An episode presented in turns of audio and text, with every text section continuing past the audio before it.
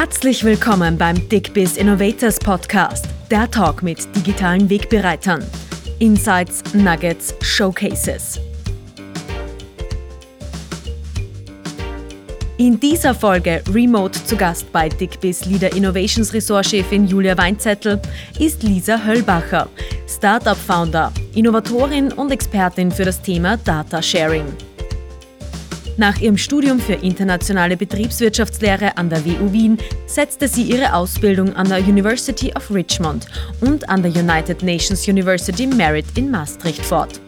Als Consultant bei PwC und danach bei Pioneers fokussierte sie sich auf Startup, Corporate Collaboration und digitale Innovationsstrategien. Diese Expertise bringt Lisa Höllbacher seit Sommer 2020 als Co-Founder und CEO des Wiener Startup Nexio ein.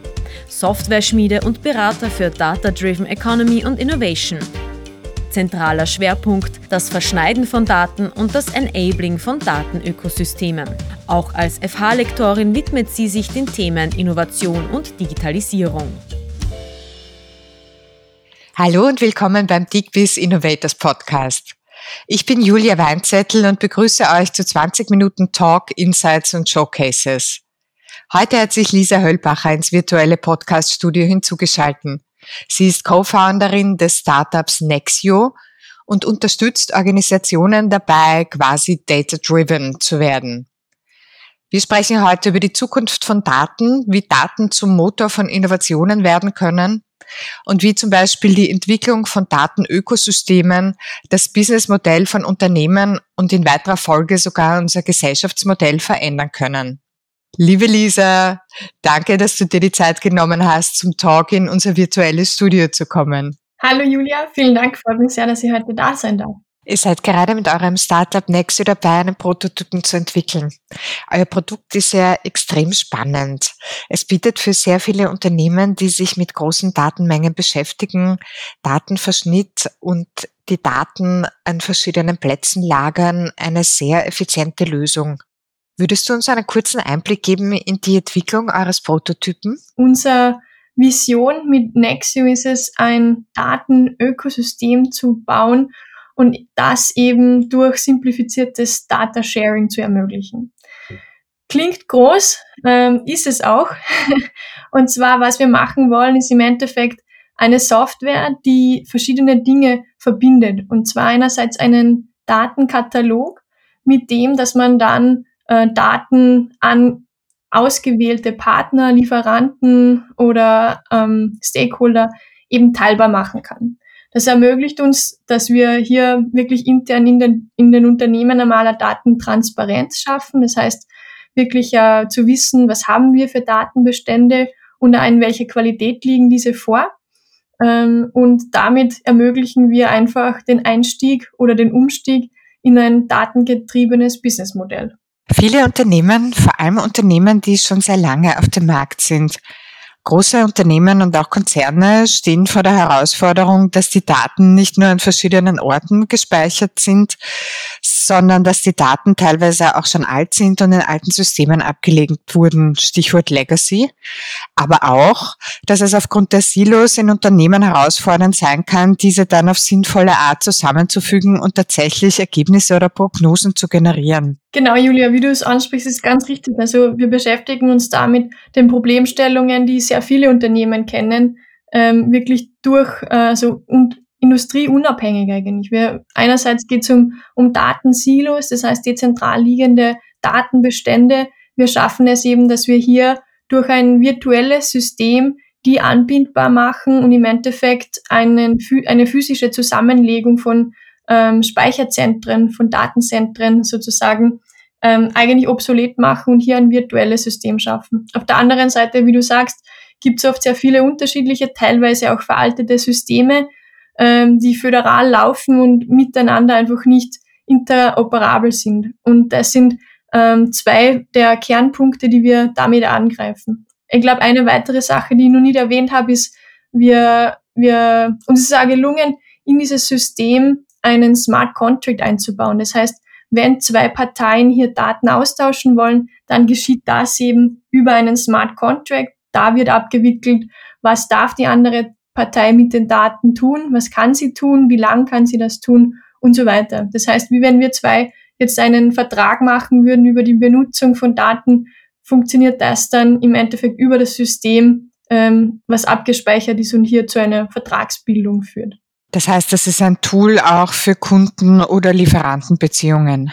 Ganz genau. Also wir sprechen hier unterschiedliche Use Cases an. Ähm, eine Supply Chain zum Beispiel ist, ist eine der ähm, bildhaftesten Beispiele. Ähm, Geht es ganz klar darum, wie kann man Optimierungen zum Beispiel machen, wie können wir Informationen von Lieferanten und Kundenbeziehungen optimieren. Ähm, auf der anderen Seite auch, aber wie können wir durch komplett neue Daten ähm, Verschneidungen, ganz neue Innovationen auch zulassen. Das heißt, wir stehen, wir, wir sehen uns hier ganz stark an der, an der Edge zum Innovationsmarkt eigentlich, denn durch das Zusammenbringen von unterschiedlichen Daten werden ganz neue Dinge entstehen. Einige davon, glaube ich, können wir uns heute noch gar nicht vorstellen. Das heißt, ihr bietet nicht nur das Tool zur Zusammenführung der Daten und zum Contracting, ihr seid auch in beratender Funktion tätig. Eines eurer Felder ist die Herangehensweise an den Datenverschnitt grundsätzlich, aber auch natürlich an der Innovationsschnittstelle die Generierung neuer Businessmodelle. Mhm. Ja, uns ist es auch gelungen, hier ein Team äh, mit aufzubauen, das eben genau diese Dinge macht, also ähm, Fragen zur Data Governance abbildet. Wir beschäftigen uns da mit dem, wie müssen eben Daten strukturiert sein, abgelegt sein und so weiter ähm, ein, ein Team, das sich mit Fragen beschäftigt, die eben zuvor, vor der Produktimplementierung stehen, um hier wirklich einen idealen Start in das datengetriebene Arbeiten und Wirtschaften zu ermöglichen. Mhm. Sehr spannend. Wenn wir jetzt ein bisschen in die Zukunft schauen, was denkst du, sind die größten Veränderungen, die wir in den nächsten fünf Jahren in Bezug auf Data Management sehen werden? Das ist eine sehr spannende Frage und ich glaube, ähm, wir können sie heute vermutlich noch gar nicht beantworten. Wenn wir fünf Jahre in die Vergangenheit schauen, dann ist uns da wohl auch noch nicht bewusst gewesen, dass wir heute mit unserem Telefon sprechen können. Ähm, aber wenn wir uns, wenn wir versuchen, uns vorzustellen, was möglich sein wird, glaube ich, dass es ganz, ganz viel Veränderung im Bereich ähm, von AI geben wird. Daten sind die Basis für, für die Zukunft und auch für die zukünftige Intelligenz. Und hier gilt es vor allem, sich Gedanken zu machen uh, über die Souveränität von Daten und die Hoheit. Wem will ich denn meine Daten geben und wohin geht's? Und das führt uns, glaube ich, zum zweiten Thema, ähm, was jetzt vielleicht keine konkrete Technologie ist, aber ich glaube, es wird ein sehr starkes Umdenken geben müssen im Zuge der, der Datenhoheit ähm, oder der, des Datenschutzes auch, denn ich glaube, Daten werden so etwas werden wie unsere neue Währung. Wir werden Dinge mit Daten bezahlen. Wir tun es jetzt schon, aber sehr unbewusst. Und ich glaube, in den nächsten Jahren wird es hier äh, definitiv Bewusstseinssteigerung geben, ähm, dass wir gewisse Services, Dienstleistungen, wie auch immer, mit unseren Daten aktiv unterstützen. Das Stichwort Datenspende hier einzubringen, glaube ich, ich bin mir sicher, dass es in diese Richtung sich weiterentwickeln wird. Außerdem, wenn wir schon bei dem Thema Daten bleiben, das uns ja heute beschäftigt, glaube ich, dass ähm, Daten noch viel mehr verändert werden und sie werden, sie werden ganze Businessmodelle ähm, disruptieren und, und neu schaffen. Das heißt, wir werden komplett neue Zugänge sehen. Ähm, sehr viele bisher bekannte und große Unternehmen, glaube ich, die stehen gerade vor der Frage der digitalen Transformation und auch der Datentransformation. Vielen Unternehmen ist es wichtig, ist es bewusst, dass das ein ganz wichtiges Thema werden wird. Und hier, glaube ich, gibt es einen Trend, der sehr stark zu sehen ist, und zwar ist es dieses Second-Level-Produkte, ähm, die Daten einnehmen. Das heißt, es sind, werden Produkte sein, die keine direkten Produkte sind, die jetzt ein Unternehmen erzeugt, aber es sind Nebenleistungen, Nebenprodukte, und es wird immer, es wird immer stärker klar, dass es einfach in, in unterschiedlichsten Industrien dazu kommt, dass es hier mehr digitale und datengetriebene Produkte gibt.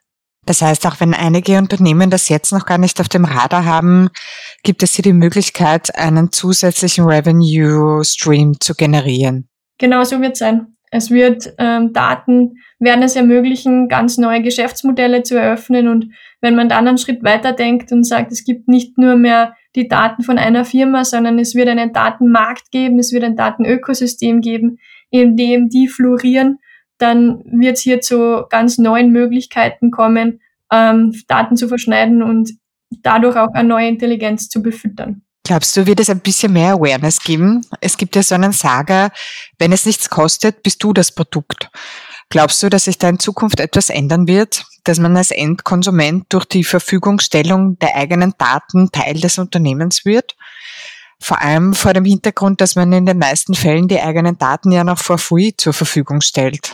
Ich muss das sagen, ich glaube, das ist ein ganz großer Wunsch von mir. Ich glaube, das ist diese Bewusstsein, dieses Bewusstsein ähm, dem gegenüber, den Daten gegenüber und dem, welcher Schatz jeder von uns eigentlich ist für die Unternehmen. Das ist ein ganz ein wichtiges Umdenken und mir kommt vor, man sieht schon in den jüngeren Generationen, die da, glaube ich, ähm, affiner sind, ein bisschen ähm, mehr auf das auch schon Acht geben. Ähm, und es wird da ganz ein starkes Umdenken kommen. Ist es auch notwendig, denn ähm, unsere Zukunft wird auf dem basieren und es wird nicht mehr allzu lang dauern und unser Telefon weiß besser, wie wir unseren Tag gestalten, wie wir selbst. Und wir müssen da gut Acht geben, äh, wie viel von diesen Hilfestellungen wir auch wirklich beziehen wollen und in welchen Bereichen wir die einsetzen wollen. Es hat alles ähm, positive Punkte, aber es gibt auch auf jeder Seite eine Schattenseite und auf die muss man, muss man hinschauen, weil sie ist da und ähm, besser, man tritt ihr aktiv gegenüber, wie sie holt einen ein. Wenn wir jetzt ein wenig überlegen, was denkst du, welche Wirtschaftssegmente haben den größten Aufholbedarf in puncto Datenverwaltung und auch Datenverarbeitung? Ich glaube, das ist ganz einfach zu beantworten, meiner Meinung nach alle. Also gerade in Österreich, glaube ich, sehen wir keine Branche oder kein Segment, ähm, die jetzt top-notch Spitzenreiter sind. Ich glaube, da haben alle Hausaufgaben zu machen. Die Frage ist nur, ähm, in, in, in welcher Tiefe. Ich glaube, wenn wir uns überlegen, es gibt vielleicht dort und da wirklich Leuchtturmprojekte, die zeigen, wie es wie es funktionieren könnte und wir sollten uns da alle an der Nase nehmen und ähm, die, dieses Datenmanagement, dieses Data Governance in, in der Wichtigkeit wirklich aufsteigen zu lassen. Denn ähm, in den nächsten Jahren wird sich die Wirtschaft, werden sich alle Segmente dorthin orientieren. Ich glaube, wenn wir gerade in Österreich schauen, im österreichischen Markt kann, kann man sich vielleicht leicht am, am Industrie, am Industrie 4.0, wie es jetzt genannt wird, Sektor orientieren, die hier, glaube ich, schon ein bisschen eine Vorreiterrolle einnehmen. Da tut sich schon sehr viel. Die sind datenaffiner wie so manch andere ähm, Sektoren. Aber prinzipiell, glaube ich, haben da wirklich alle einen Aufholbedarf. Und das ist ganz egal, ob wir von der Finanzbranche oder der Energie, Gesundheit oder Mobilität sprechen. Ähm, da gibt's auf, da gilt es aufzuholen. Es gibt diesen Spruch, der heißt Innovate or Die. Nach dem, was du jetzt berichtet hast, könnte man sagen, dass die abgewandelte Version Use Your Data or Die ebenfalls ein Faktor für die Zukunftsfähigkeit von Unternehmen ist.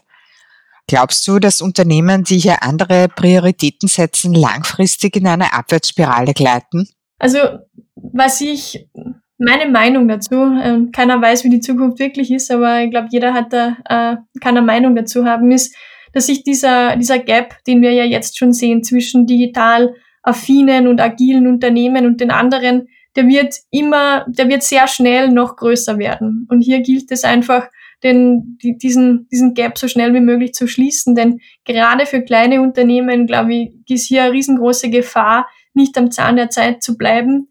Ähm, und das birgt einfach eine wahnsinnige Gefahr, dass wir gerade in Österreich unsere KMU-Landschaft hier wirklich gefährden. Und das wollen wir alle nicht. Wir alle wollen ähm, unsere Souveränität, unseren, unser föderales Wirtschaftsleben irgendwie aufrechterhalten. Und deshalb gilt es hier aufzuholen. Ob man, ob man gleich died, wie du es ähm, ausgedrückt hast, da bin ich mir nicht sicher. Es gibt sicher Sektoren, die noch viele Jahre lang ohne einen Digitalisierungsschub auch ähm, überleben werden und durchkommen werden. Ähm, man muss sich das sicher anschauen. Ich glaube, der, der, der Tischler, der super schöne äh, Tische macht, der wird die auch noch in zehn Jahren machen, weil die Nachfrage wird da sein. Ähm, aber es gibt sehr viele Unternehmen, sehr viele Jobs, glaube ich, die hier stark gefährdet sein könnten.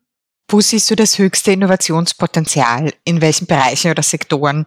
In der Datenverarbeitung oder auch der Usage von Artificial Intelligence? Ich glaube, es gibt sehr viele Innovationsfelder, gerade wenn man über Daten spricht. Eins, das, das ich als besonders wichtig finde, ist dieses der Datenökosysteme. Das heißt, wir sprechen hier nicht mehr nur von, von Daten, die in einer Firma oder in einem, in, in, in einer Line erzeugt werden, sondern wirklich von einem Ökosystem, wie wir es aus dem Wirtschaftsleben kennen, das sich aus mehreren unterschiedlichen Playern ähm, und Servicen zusammenstellt. Und ich glaube, dass hier wirklich das Potenzial liegt, durch eben so ein Ökosystem es zu ermöglichen, verschiedene Daten zusammenzubringen, diese zu verschneiden, neue Analysen zu machen und hier neue Erkenntnisse zu gewinnen. Und ich glaube, wenn man von dem Denken wegkommt, dass Daten ähm, etwas wie Gold sind, weil sie sind es nicht, und das hier einmal deutlich zu machen. Ich glaube, Daten sind sehr anders als Gold, denn Daten sind nicht, sind kein endlicher Rohstoff. Anders als Gold, wenn wir ihn einmal verwenden, ist er weg. Bei Daten, Daten werden dann mehr wert, wenn wir sie teilen, wenn wir sie verschneiden und wenn wir sie in unterschiedlichen Szenarien einsetzen. Und genau da, glaube ich, liegt das größte Innovationspotenzial unserer Zeit, dass wir lernen, neue, neue Brücken zu bauen zwischen Daten, zwischen vorhandenen Ressourcen. Gibt es ein Beispiel, das du nennen kannst, das für dich vielleicht auch spannend oder eine Überraschung war? wie ein innovativer Ansatz war, um Daten einmal anders zu verwenden oder zu verschneiden? Es gibt äh, ganz tolle Beispiele. Einerseits in der Mobilität, wo es sehr viele, ähm, wo es sehr viele Leuchtturmprojekte in die Richtung gibt, wo man sagt, was passiert denn, wenn man Daten anders verschneidet, wenn man unterschiedliche Daten nutzt ähm, und hier ganz neue Angebote eigentlich ähm, entwirft. Da geht es nicht mehr darum, dass man sagt, ich buche den Zug von Wien nach Salzburg, sondern wirklich eine Mobilitätskette abbildet und das dann auch noch abgestimmt auf individuelle Bedürfnisse. Und das funktioniert natürlich, wenn man da unterschiedliche Datenquellen äh, verwendet, nämlich einerseits die subjektiven, also die personenbezogenen und andererseits aber auch wirklich unterschiedliche Anbieter einmal sammelt sozusagen und hier aus einem größeren ähm, Pot Topf von Potenzialen ausschöpft. Auf der anderen Seite gibt es aber auch ähm, Beispiele von innovativen Produktentwicklungen, wo unterschiedliche Firmen zusammenarbeiten. Und ähm, Zusammenarbeit funktioniert hier auch sehr oft so, dass man einfach unterschiedliche Daten äh, aus, aus mehreren Industrien zusammengibt und aus dem ein, ein größeres wachsen lässt.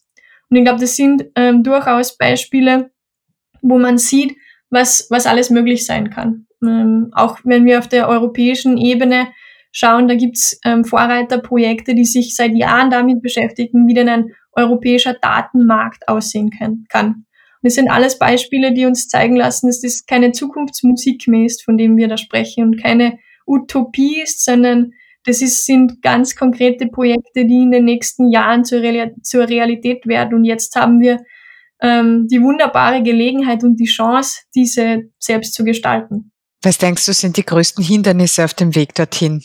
Ich glaube, das größte Hindernis ist ähm, die Akzeptanz und das Bewusstsein zu schaffen. Das heißt, es besteht einfach ein fehlendes Datenbewusstsein, wie wir eingangs gesprochen haben, über, über die Dinge, die wir nicht bezahlen, sondern mit unseren Daten bezahlen.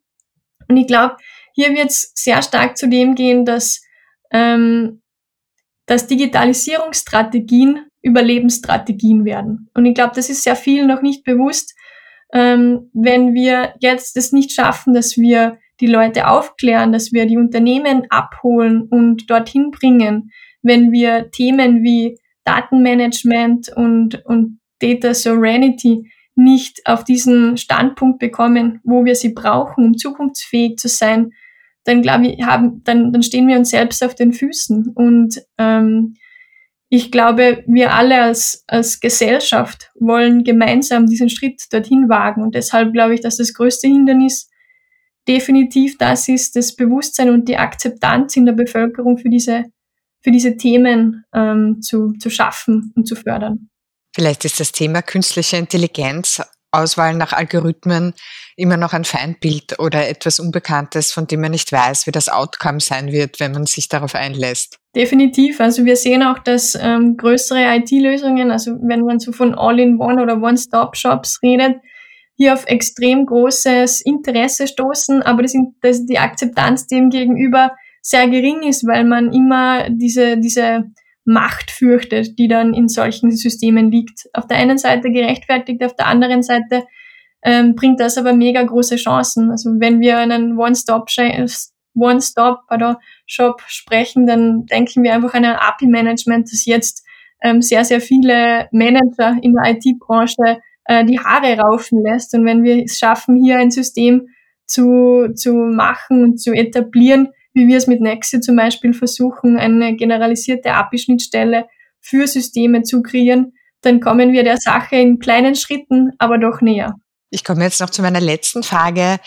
Wenn wir zehn Jahre in die Zukunft schauen, also einen wirklich weiten Ausblick in die Zukunft wagen, wie denkst du, dass sich das Gesamtgesellschaftsbild ändert in Bezug auf Datennutzung, Datenverschneidung und Datenhandel? In zehn Jahren, glaube ich, leben wir in einer Welt, die ganz anders aussieht, wie wir sie uns jetzt vorstellen. In zehn Jahren ähm, wird werden ganz neue Businessmodelle, werden, wird es ganz andere Unternehmen geben und wird es neue Erfolgsstrategien geben. Und ich glaube, äh, mit dem ähm, Wissen gehen wir auch in das rein und wir, glaube ich, sind, müssen alle offen sein für Veränderungen.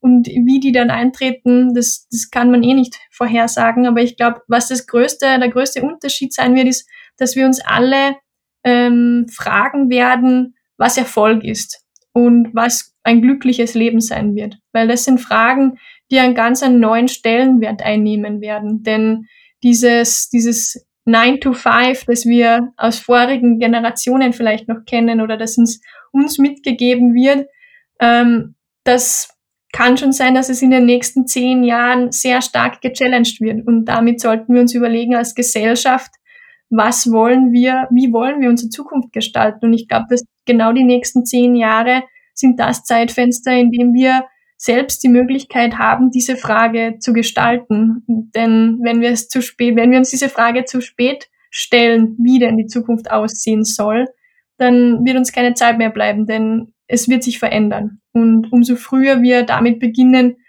hier eine, ein Zukunftsszenario gemeinsam als Gesellschaft zu bauen, desto eher werden wir diese Veränderungen und die neuen Herausforderungen auch meistern.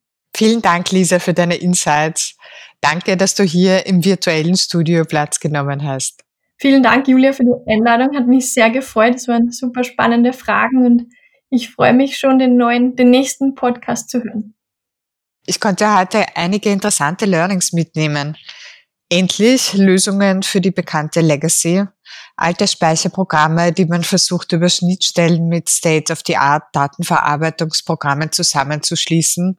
Die Innovationsmöglichkeiten, die die Verschneidung von Daten mit sich bringt, Ideen zu neuen Revenue Streams, auch wenn im Business Model des Unternehmens die Datenverwertung bisher noch gar nicht integriert war, und Ideen und Synergien beim Thema Datenökosysteme. Ich bedanke mich an dieser Stelle bei unseren Zuhörerinnen und Zuhörern. Bis bald und nicht vergessen, Digit Your Way.